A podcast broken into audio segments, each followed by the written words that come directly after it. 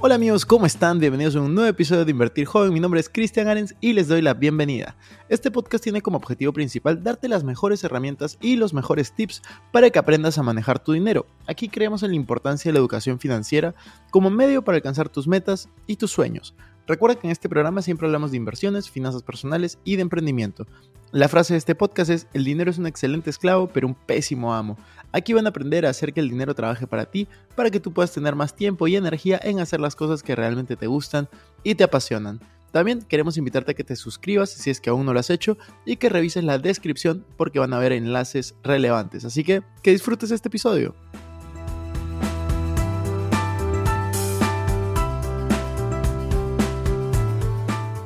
Hola Fabricio, ¿cómo estás? Estoy muy feliz, muy contento de tenerte aquí. ¿Qué tal va todo? Bien, bien. Muchas gracias por la invitación, bien.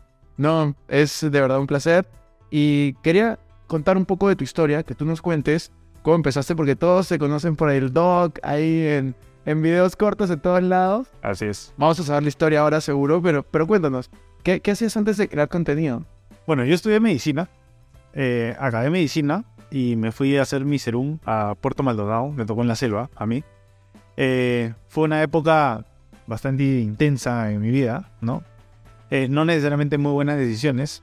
Cuando llegué a, Lima tenía que decidir seguir el camino tradicional de todo médico, hacer la especialidad, ¿no? El residentado médico.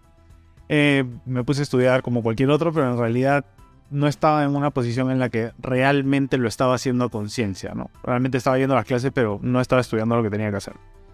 Y era porque no quería esa vida, no quería la vida del médico encerrado en un hospital, teniendo guardias, ¿no? no me convencía. Entonces en ese momento, obviamente, eh, estaba más dedicado a la fiesta, a los amigos, eh, y un momento en el que toqué fondo, ¿no? Y tuve que decidir qué era lo que iba a hacer. en ese momento, de hecho, dije, ¿qué es lo que puedo controlar en este momento? Y en ese momento yo estaba pesando alrededor de 98 kilos tenía obesidad tipo 1. Eh, dije, bueno, eh, la comida y entrenamiento. Y como cualquier otra persona en este planeta Tierra, comencé a comer pollo y ensalada y ir al gimnasio, ¿no? Eso me duró una semana. Y luego de eso dije, eh, tiene que haber otra manera porque esto no es sostenible a largo plazo. O sea, no voy a poder hacer esto para realmente llegar al objetivo que quiero. Entonces me puse a leer sobre temas de, de nutrición y dije, bueno, voy a basarme en ciencia como me ha enseñado mi carrera comencé a investigar, comencé a entender eh, y ahí literalmente comencé a modificar mi cuerpo. Llegué a como 78 kilos con 8% de grasa corporal, lo cual tampoco era sostenible a largo plazo. Pero una vez que inicias no tienes mucho sentido de cómo son las cosas inicialmente, ¿no? Primero te comienzas a basar por la estética en vez de la salud. Luego ya transicioné hacia la salud y obviamente comencé a, ver temas de entrenamiento también para ver cómo entrenar más de manera más inteligente, el tema de la recuperación, el tema de la periodización del entrenamiento y juntarlo con mi alimentación. Y luego junté todo eso junto con enfermedades y ahí nació toda la parte de prevención de enfermedades mediante mi carrera. ¿Sabes? Me parece súper interesante lo que, lo que cuentas porque yo tengo una perspectiva y esto es una opinión que la mayoría de, de doctores, no, no, no quiero meterme algo tan polémico, pero es una opinión, la voy a compartir y tú opinas lo que quieras. Es la mayoría de doctores no se mete al lado preventivo, sino es algo más reactivo. Estoy hablando muy en general, pero es, eh, yo creo que, mi punto es, yo creo que deberían de estudiar mucho más de nutrición, yo creo, en el tema médico, para poder tener todo este lado preventivo. Pero, ¿cómo, cómo es que tú ves eso en, en, en, en la carrera que tú estudias? No sé si es así o es solo una opinión. Sí, es, es totalmente así. Eh, a nosotros nos enseñan desde que comenzamos la carrera que la prevención es lo más importante, sin embargo es lo que menos hacemos. Eh, sabemos un montón de medicamentos para curar un montón de patologías, pero la realidad es que no sabemos prevenir las patologías. Un médico te puede decir, come bien, haz ejercicio, pero no tiene idea de qué decirte cuando te dices, o sea, no, no hay un consejo dentro de eso. Es como que yo te diga, muévete más. Pero, ¿qué? ¿Cómo? ¿Qué hago? ¿Cómo comienzo? Entonces, todas estas cosas están cambiando al día de hoy definitivamente por las redes sociales, lo cual está ayudando bastante. Y los médicos también no están muy acostumbrados a trabajar de la mano con los nutricionistas, lo cual es muy importante. Al igual que al día de hoy, también deben trabajar con los psicólogos, por el tema de la salud mental. Entonces, todo esto que has dicho es cierto. Yo tuve un curso de nutrición en toda mi carrera. Eso es todo lo que he tenido. Y, lo máximo que pude haber realmente rescatado de ese curso es carbohidratos 4 calorías, grasas 9 y proteínas 4 calorías. O sea, eso es todo. Esa es la realidad. Entonces, eh, no nos hablan de realmente cómo todas las enfermedades crónicas no transmisibles, hablando de hipertensión, diabetes, problemas renales, eh, pueden revertirse o pueden prevenirse utilizando un esquema de alimentación. Totalmente. De hecho, yo, yo soy, justo hace un rato hablamos, ¿no? Yo lo que hago en mi tiempo libre, muchas veces me quedo viendo documentales, ¿ya? O sea, yo soy así de, los que busco documentales en Netflix y me puedo ver. Y bueno, uno de los que veo muy seguido de nutrición, todo el tema de nutrición, este, todos estos documentales, que a ver, no, hay que creerle a todo, ¿no? Pero, pero te hablan mucho de que, por ejemplo, en Estados Unidos había un documental que ahora lo vi, que no me acuerdo el nombre en Netflix, que era de, de la industria, por ejemplo, de la diabetes. Te hablaba de la, de la diabetes de, diferentes tipos y de cómo eh, alguien que estaba, obviamente, con muchos sobrepesos, que estaba por entrar a diabetes, todavía no tenía, estaba prediabetes, y le decían, toma esta pastilla y ven a tu siguiente consulta en 3, 6 meses, este, y tienes que tomar esta pastilla durante toda tu vida, no sé, varias veces al día, y no te decían como que, oye, eh, aliméntate mejor, bájale a esto, suele a esto, deberías, o sea, como tenerte una guía, y eso es algo que a mí me, me chocaba, porque yo que me acuerde, en mi colegio, yo estudié administración de empresas luego y en la universidad, nunca me enseñaron de nutrición y yo creo que es algo que todos deberíamos de, o sea, no ser expertos, pero tener nociones básicas de qué es bueno comer, en qué cantidades, o sea, qué, clase de ejercicio deberías hacer en tu día a día. Pues a mí me encanta lo que, lo que tú haces de compartir contenido de ese tipo porque estás difundiendo información de valor. Sí, o sea, el, el tema está en que nosotros tenemos que entender que los medicamentos funcionan para ciertas enfermedades, pero no resuelven el problema de fondo, a menos que sea una infección. Si tú tienes una infección, tomas un antibiótico y probablemente el antibiótico te va a curar la infección. Pero cuando son enfermedades crónicas no transmisibles a largo plazo por el estilo de vida que lleva una persona, el problema es que la, la pastilla te puede ayudar a comenzar a revertir el proceso, pero no va a resolver el problema de fondo. El problema de fondo es tu estilo de vida.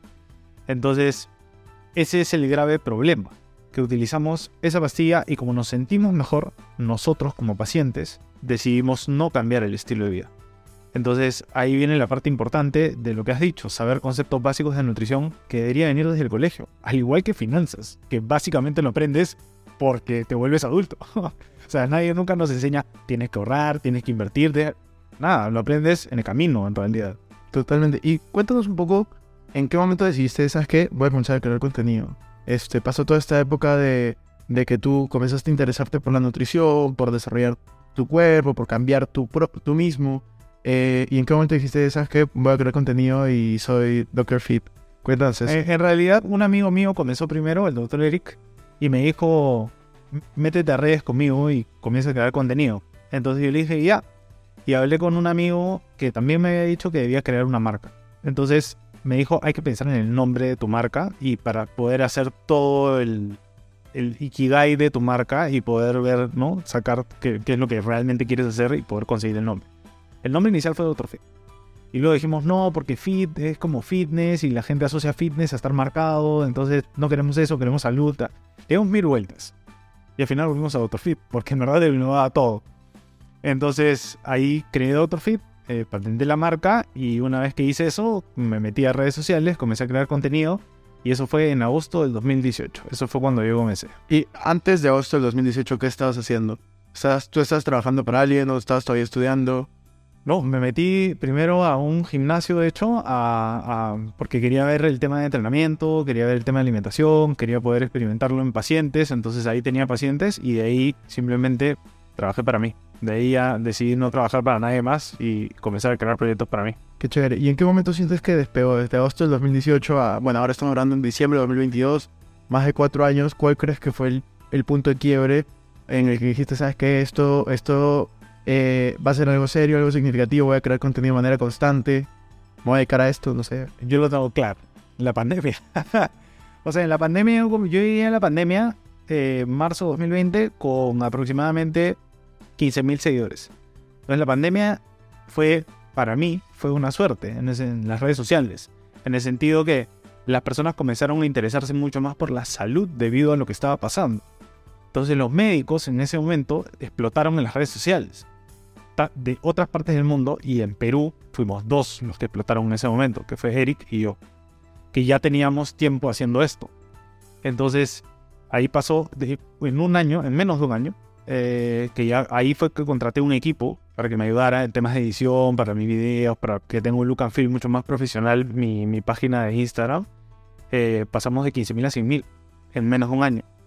Y después fue que me fui a Estados Unidos el año siguiente, en el 2021. Eh, me fui seis meses porque únicamente quería... En ese momento yo ya había decidido que esto era lo que iba a hacer por el resto de mi vida. O sea, quería crear contenido. Entonces me fui a Estados Unidos seis meses para alejarme de absolutamente todo el mundo, irme a entrenar Jiu-Jitsu e irme a eh, aumentar mis redes sociales. Entonces me fui, ideé todo un plan y al segundo mes abrí TikTok. TikTok explotó. En, un, en dos semanas llegué a un millón de seguidores, en dos meses llegué a dos millones de seguidores, todo eso se retribuye a Instagram, subí a 150 mil, entonces TikTok me retribuye a Instagram y Instagram también a TikTok. Eh, y, y exploté esa plataforma, ¿no? Que de hecho es un poco más complicada porque si bien es menos formal que Instagram, el tema de edición tomaba un montón de tiempo inicialmente, porque eso sí lo hacía yo solo. Eh, y nada, y ahora estamos en 214 mil, creo, seguidores a- a- al momento. Y, y ya queriendo empujar otras plataformas, ¿no? Buenazo, me parece increíble esa, esa historia. Y algo, y algo que a mí me, me llama mucho la atención es, ahora cuando alguien te ve en redes sociales, todos ven, y ven la felicidad al crear contenido, toda esa energía, pero algo con, lo que quiero que también se identifiquen las personas es parte de tu proceso, ¿no?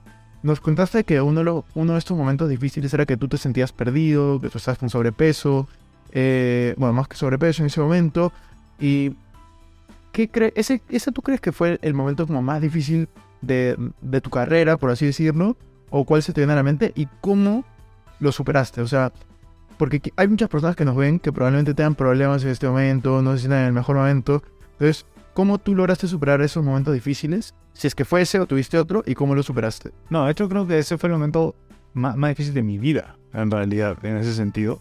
Eh, porque tenía que tomar una decisión. O sea, o me iba para la izquierda o me iba para la derecha. No, no había otra, otra decisión. Eh, y en realidad lo que hice fue optar por poder cambiar algo en lo que yo tenía el control. Y si hay algo en lo que nosotros tenemos el control es lo que comemos y qué es lo que hacemos en el día a día. Entonces, básicamente, decidí mejorar mi alimentación, tomar mejores decisiones, obviamente empíricamente inicialmente, ¿no? Eh, y luego ya me fui informando de qué era lo que tenía que hacer, cómo tenía que comer, por eso ah, normalmente acudiríamos a un profesional para que nos ayude, ¿no? Solamente que yo tenía ya las herramientas para poder investigar y poder saber qué era lo que tenía que hacer. Eh, y el tema de ejercicio, eh, igual, ¿no? No comencé ya haciendo una rutina y tal, no, es comienza haciendo lo mínimo que puedes hacer. O nunca es ir de 0 a 100 porque eso no funciona. La mayoría de personas fallan en eso, ¿no? Tanto en su alimentación como en el entrenamiento. La gran mayoría de personas toman la decisión de, ah, quiero mejorar mi alimentación. Cambias todo. No puedes cambiar todo. Porque como no es algo sostenible en el tiempo, al cambiar absolutamente todo y dejar todo lo que hacías antes, a la semana vas a caer de nuevo. Entonces es mucho más fácil hacer pequeños cambios que te lleven a tomar mejores decisiones en el día a día eh, versus intentar hacer el todo o nada. Hay gente que le funciona. Yo soy una de esas personas. A mí me funciona el todo o nada porque mi personalidad es así. Pero el, el común denominador no debe intentar hacerlo, ¿no? Eh, y, y lo mismo fue con el entrenamiento. Un, po- un poco esto que hablas de, de hacer pequeñas cosas en tu día a día, a mí me gusta preguntar, eh, ¿cuáles son tus hábitos? O sea, ¿cuáles son tus cosas que sí o sí tienes que hacer en tu día a día, o en tu semana, o en tu mes? Cuéntanos un poco de ti, qué hábitos tienes y cómo son, son- se relacionan con la, con la salud. Para mí es muy importante comer bien. Ah, muchas veces hasta, hasta mi familia a veces no lo entiende, ¿no? Cuando, cuando tengo que, o sea, las cantidades que tengo que comer, a veces me dicen como, pero eso es un montón. Pero no, no sabes qué es lo que estoy haciendo, ¿no? Ya sé que estoy en una fase de volumen o una fase de déficit, o sea, quiero bajar grasa o ganar masa muscular. Tengo que adecuar un poco las porciones de mi comida. A veces incluso le digo a mi mamá, tipo, no cocines arroz para mí, veo mi arroz que ya tengo hecho, para, para no hacerle la carga a ella, ¿no? Entonces, eh, la comida para mí es súper importante en ese sentido, porque me hace sentir bien. Y eso yo no lo veía antes. Cuando antes comía como quería, yo pensaba que me sentía bien. Pero una vez que realmente comienzas a comer bien, te sientes realmente bien. Entonces, cambiar de nuevo a lo otro no es factible. Es por eso que mucha gente que come saludable, ¿no? Sin llevarlo al extremo, eh, se sienten, te dicen que se sienten mejor. Esa es la realidad. Em, en, en, tema de, del entrenamiento, ¿ya? Eh, depende. Al día de hoy yo voy visto. Y esa ha sido una meta que me puse cuando comencé a hacer jiu Dije, ok, 10 a 11 años cinturón negro. Esa fue mi meta. Ah, yo no me puse una meta de, ah, quiero comenzar a hacer jiu un año, ya. No, no. 10, 11 años. Eso es una meta larga. Eh, y lo que me gusta es que cuando estás haciendo jiu no puedes pensar en ninguna otra cosa más que lo que estás haciendo en el momento. Entonces, ese es un momento en el cual únicamente en tu cabeza hay jiu porque es como un ajedrez humano. Entonces tienes que estar atento a lo que está pasando a tu alrededor para ver cómo reaccionas tú. Entonces, eso me gusta a mí porque, eh, tipo, no sé, desafío un poco mi mente, ¿no? Eh, leo, intento leer bastantes libros. Eh, no tengo una meta al año porque dependiendo del trabajo a veces es más o menos. Eh, pero sí me he acostumbrado más a leer también. Desde, desde que comencé en realidad este proceso, ¿no? Me compré un Kindle para hacerlo más fácil y poder tener todos los libros a la mano, ¿no? Si no los compro los libros por Amazon y los meto al Kindle. Eh, porque es parte de aprender ya no solamente de alimentación y entrenamiento, sino de la psicología de la persona y cómo influye eso en la alimentación. Muchas veces tenemos los consejos de, ah, pero es que lo que pasa es que estás comiendo de más, lo que pasa es que no estás haciendo ejercicio. Ya, pero tiendes a escuchar, todos tenemos las mismas 24 horas en el día y no es cierto. Ah, yo puedo tener 24 horas en el día que una persona que tiene dos hijos y un trabajo presencial no tiene. Tiene otras responsabilidades que yo no tengo. Entonces eso es falso. El hecho también de decir, bueno, este, come menos, eh, es, bien complicado. Lo que tenemos que hacer no necesariamente es comer menos, es sino cambiar el ambiente en el que nos movemos. O sea, todo el ambiente en este mundo, al día de hoy, nos incita a comer más. Tenemos ultraprocesados por todos lados. Y el hecho de que un ultraprocesado sepa también, te dé tanto estímulo a nivel de dopamina en el cerebro eh, y no te vuelva adicto a, pero sí te permite comer más de lo que deberías comer por, por simplemente el placer que te da la comida, es mucho más difícil para alguien que ya viene haciéndolo durante muchos años, simplemente decir, ah, ya no voy a comer esto. Ese es el consejo. Ah, ya no comas torta, pero ya, pero eh, eh, va más allá de eso.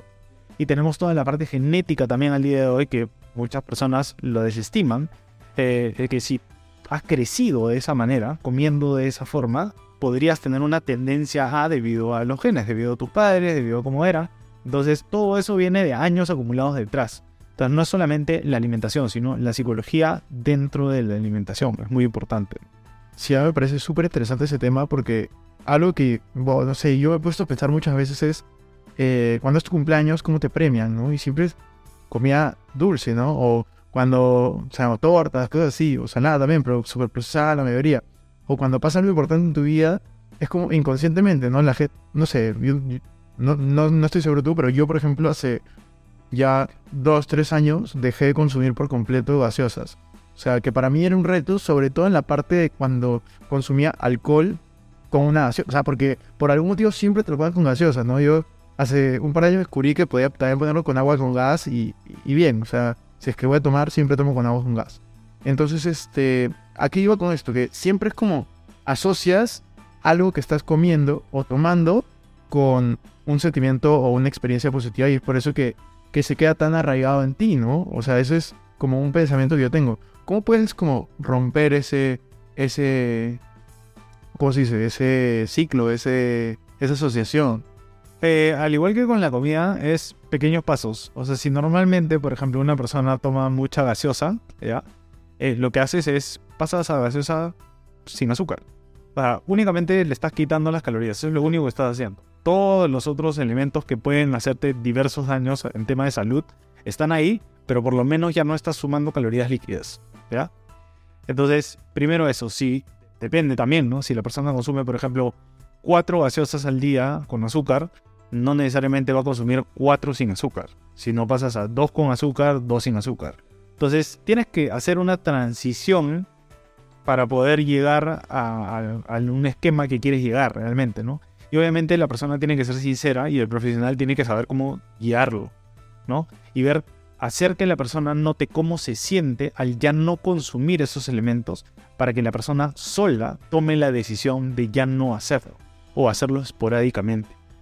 Entonces la mayoría de personas dicen, no, pero ¿cómo puede decir que ya si toman gaseosa con azúcar que ahora tomen eh, con edulcorante, que eso es peor?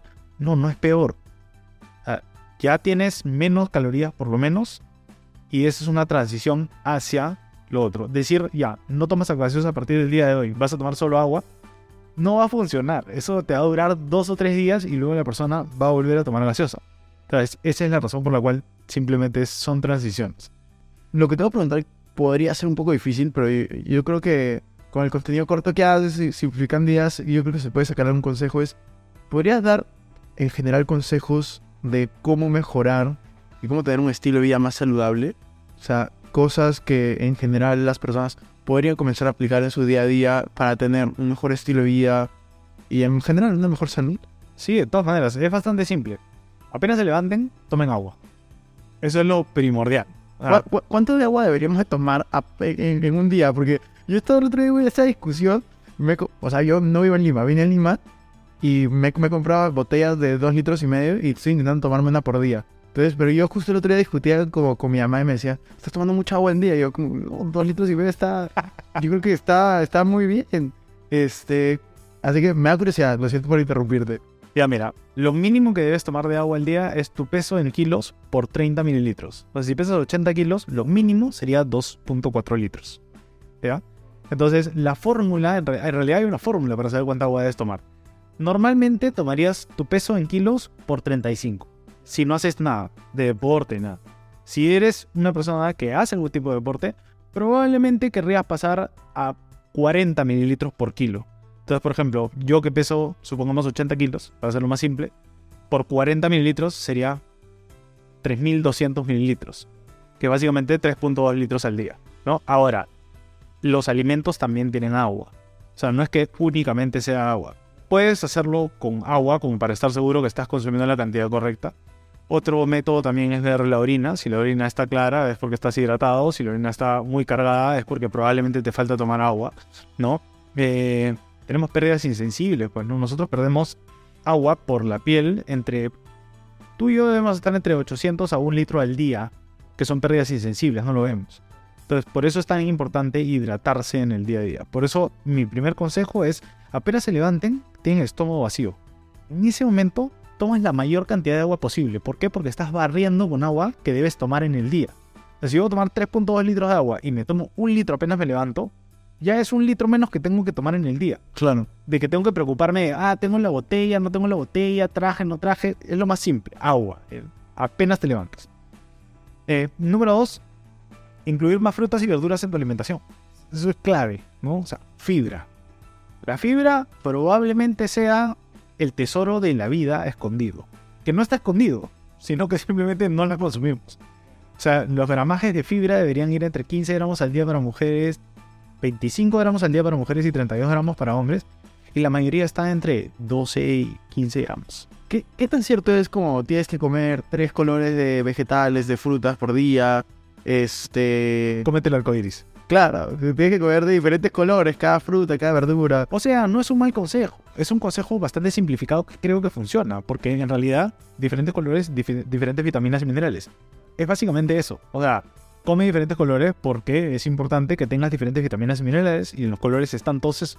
Entonces es más fácil eso a que yo te diga, mira, consume limón para tu vitamina C, consume esto para tu vitamina A, esto, ¿me entiendes? Entonces es más fácil, consume diversidad diversidad de plantas es lo más importante dentro de tu dieta. Esa es la realidad. Claro. Sabes que yo antes trabajaba en una empresa de nutracéuticos.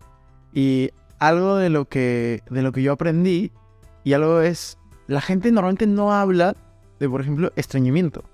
Y, y es un tema que a mí me parece súper interesante porque en el sentido de, la gente no consume fibra, o sea, hay mucha gente que no consume fibra porque no le gustan los vegetales o porque están traumados. Yo, yo hasta hace 3, 4 años no consumía casi nada de vegetales. Y me di cuenta de que en verdad te hace la vida muchísimo mejor. O sea, mejora tu calidad de vida. El tema de, por ejemplo, algo que para mí era un tema tabú es, o sea, tienes que ir al baño varias veces al día. Entonces es como, la gente no habla de eso, entonces es un tema tabú. Nadie sabe cuántas veces debería de ir o cómo saber si estás hidratado a través de la orina que lo mencionabas. Entonces, esa clase de cosas, por ejemplo, son la, la que yo creo que deberíamos de educarnos. Y, y te he interrumpido, pero me parece súper importante eh, que parte de los consejos sea esos, ¿no? Sí, de hecho, la- las personas normalizan ir, por ejemplo, un día sí, un día no, al baño, ¿no? Entonces, y eso es una persona estreñida probablemente. Ya, ya llegando al punto de, de una persona que no va dos, tres días, que esa persona sí te va a decir yo soy una persona estreñida, sufro estreñimiento. La persona que va, tipo, un día sí, un día no, no te dice, considera que es normal porque lo ha vivido toda su vida y ya está. Pero sí, deberíamos eh, ir por lo menos una vez al día, ¿no? Por ejemplo, lo- las personas que tienen dietas basadas en plantas van entre dos a tres veces al día por la cantidad de fibra que, que comen, ¿no? O sea, hay personas que que comen casi 80 gramos de fibra al día, vas a, vas a ir al baño por menos unas dos veces. Ayuda en el tránsito intestinal, ayuda al tracto digestivo, entonces la fibra es súper importante, pero no le damos la importancia que necesita. Ese es el grave problema, ¿no? ¿Qué, qué, qué otro consejo podríamos dar? Por ejemplo, te- mientras que vas viendo, hay algo que yo comencé a hacer, que yo comencé a leer, a veces leo también como de nutrición y cosas variadas, o sea, para... Me, me llama la atención. Y una de las cosas que yo leí era, todas las personas deberíamos por lo menos dar 10.000 pasos por día. Eso es algo que yo leí y que yo dije, wow, yo, o sea, no, ni idea. Y me puse a ver las estadísticas de mi celular, porque en, en el iPhone, o sea, lo quieras o no, ahí, ahí están tus datos, o sea, no puedes mentir. Este, bueno, a menos que sabes caminar sin celular. Y ahora me compré el reloj justo para, esa, para eso. Y comencé a ver y me di cuenta que, por ejemplo, en pandemia habían meses que tenía 3.000 pasos en promedio. Y yo decía, ¿qué es esto? Me asusté y dije, ¿sabes qué? Voy a hacer 10.000 al día. Y comencé a ponerme un montón de como eh, cosas para llegar a eso. O sea, reuniones en vez de tenerlas sentado, caminando y con, con AirPods, ¿no? O, eh, no sé, eh, mi mamá, mi hermana me dicen, oye, hay que conversar. En vez de irme y eh, sentarme en un café, vamos a conversar, vamos a caminar ahí media hora, una hora, ¿no? Tener un estilo de vida un poco más saludable sin, sin hacer tantos sacrificios. Y comencé a subir, ¿no? Los pasos, de ahí comencé a entrenar. Pero, ¿qué tan cierto es, por ejemplo, eso? ¿10.000 pasos al día? Eh, no sé, ¿sería un, consejo bueno o es...? A ver, lo que pasa es que caminar yo creo que es una de, las actividades físicas más subestimadas por las personas para poder, eh, tipo, sumar salud, ¿no? Eh, caminar es súper importante. Básicamente entrenamos todo el cuerpo caminando. Entonces sí es importante y los números están entre 8 y 12, o sea que 10 en realidad es un buen marcador. 8000 mínimo es lo que deberíamos hacer. Eh, el problema creo yo es que en esta ciudad, lamentablemente en Lima, porque tú has estado en Madrid y en Madrid caminas mucho más que en Lima, ¿no? Porque la ciudad está hecha para caminar. Entonces caminas. Caminas a todos lados. Es mucho más fácil, no sé. Y, y hay algo que a mí me llamó muchísimo la atención, que fue que me di cuenta que allá toman más, porque en el día a día salen a tomar cervezas, por ejemplo, pero la gente vive más. A pesar de consumir más alcohol y a pesar de consumir más procesados como embutidos. La razón por la cual yo creo que eso sucede, y esto es una teoría, esto no es. Esto me lo he inventado yo. o sea, no, no lo he leído en ningún lado. Pero la razón por la que yo creo que eso sucede es porque manejan mucho mejor el estrés y viven felices. Y se mueven más. Entonces, por eso nada más, viven muchos más años. Yo estoy totalmente de acuerdo con tu teoría. O sea, la gente en, en Madrid, por lo menos no voy a hablar de un país como España, pero en Madrid yo creo que es mucho más feliz que, que la gente en Lima. Tiene una mucha mejor calidad de vida. O sea, imagínate, aquí en, en- en Lima en promedio para ir a tu trabajo son dos horas y media. Entre ida y vuelta por día. Sí, sí, sí. En, en Madrid estamos hablando que eso es 30 minutos. Ida y vuelta. Claro. Ya sea caminando, en metro, o, o en taxi o en carro, ¿no? Entonces, este, sí, de todas maneras.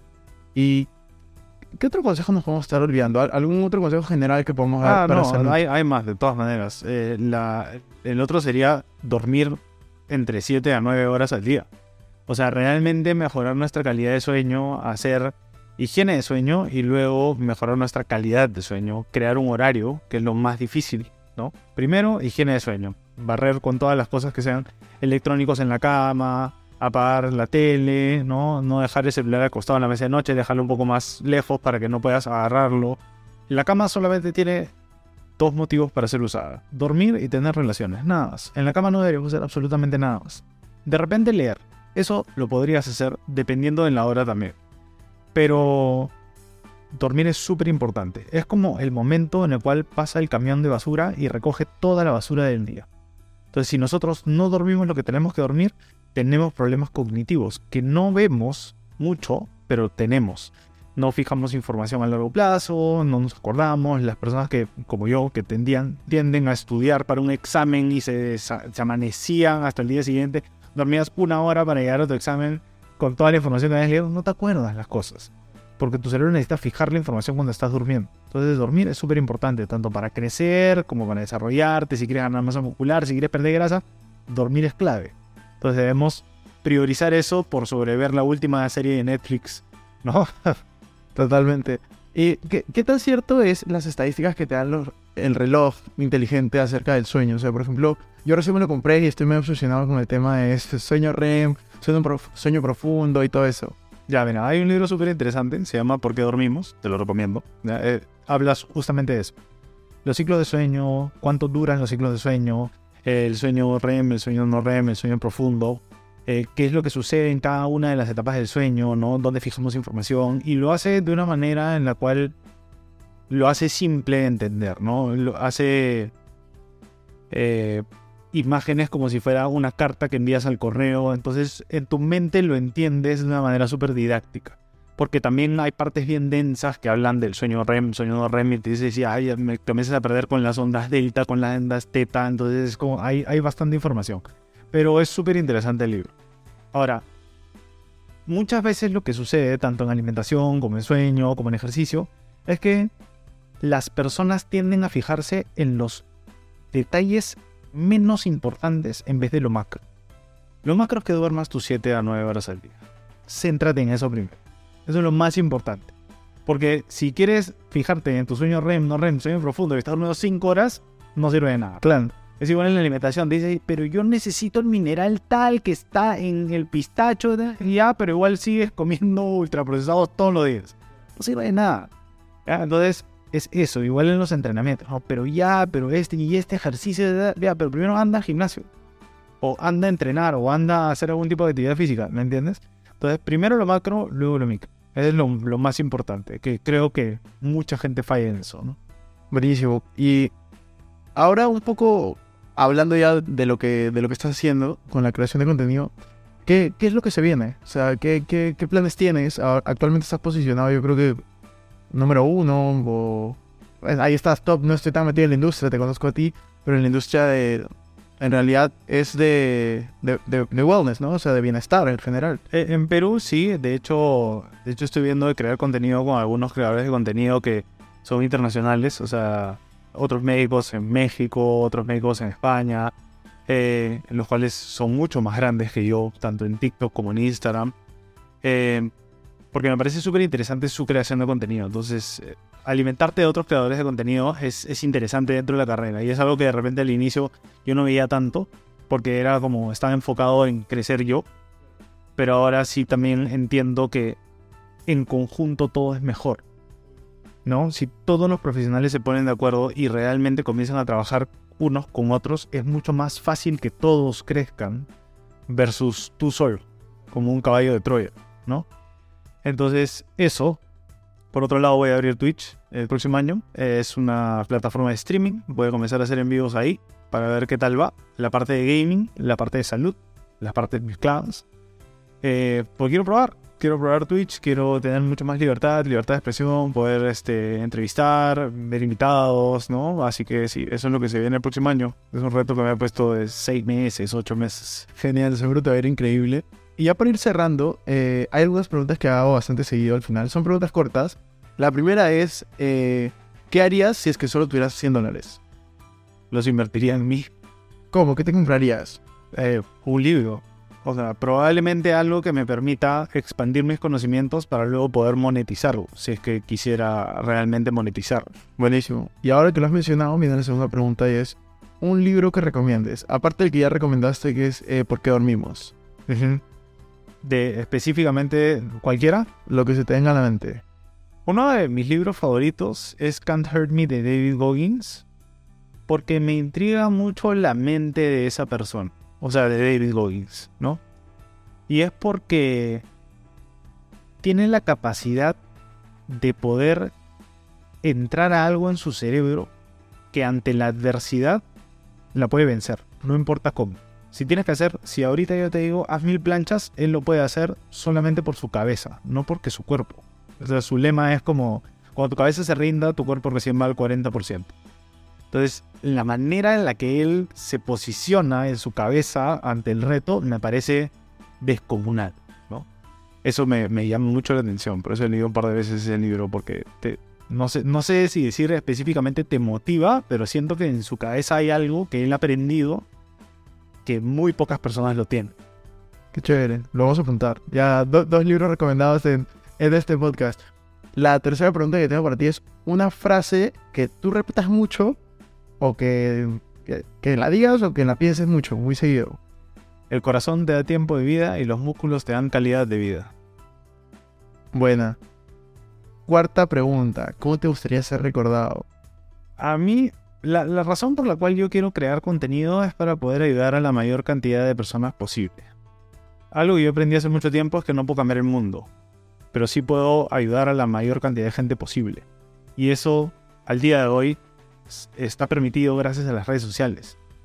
Entonces, eso, ¿no? Si, si tengo que ser recordado, que sea por la gente a la cual toqué su vida y la pude ayudar con mi contenido, o ya sea que hayan sido mis pacientes, o ya sea que me hayan conocido y, y tengan un buen recuerdo de mí.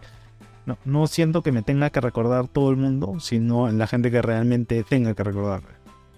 Buenazo. Y la última pregunta que, que tenemos, porque el podcast se llama Invertir Joven, es ¿cómo inviertes tu dinero?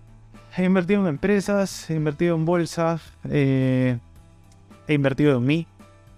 Eh, de hecho, ahora tengo un proyecto nuevo que también se viene el próximo año, del cual aún no puedo hablar. Que ya, ya les estaré contando. Espero que para marzo abril del próximo año esto ya esté listo. Eh, pero es otra, otra apuesta en mí. Buenísimo, me parece chévere. ¿En bolsa en qué has invertido? Me da curiosidad.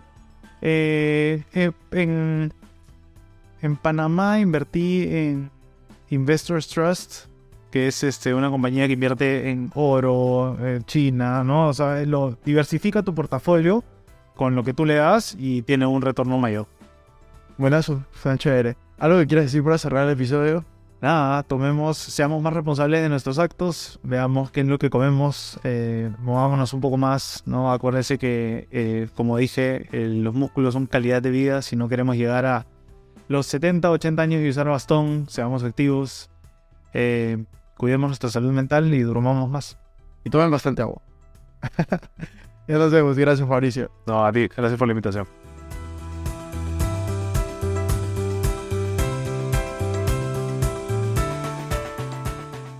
Bueno amigos, eso fue todo por este episodio. No me quiero ir sin antes invitarte a que te suscribas a mi canal de YouTube. Me puedes encontrar como Cristian Arens, también a que me sigas en Instagram y TikTok como Arens Cristian y que te unas a todos nuestros grupos de WhatsApp, Facebook y Telegram. Los links estarán en la descripción.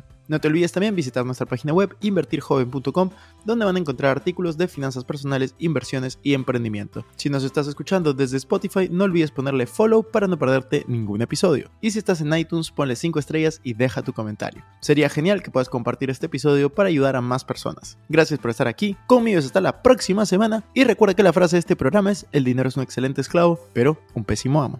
Hasta la próxima.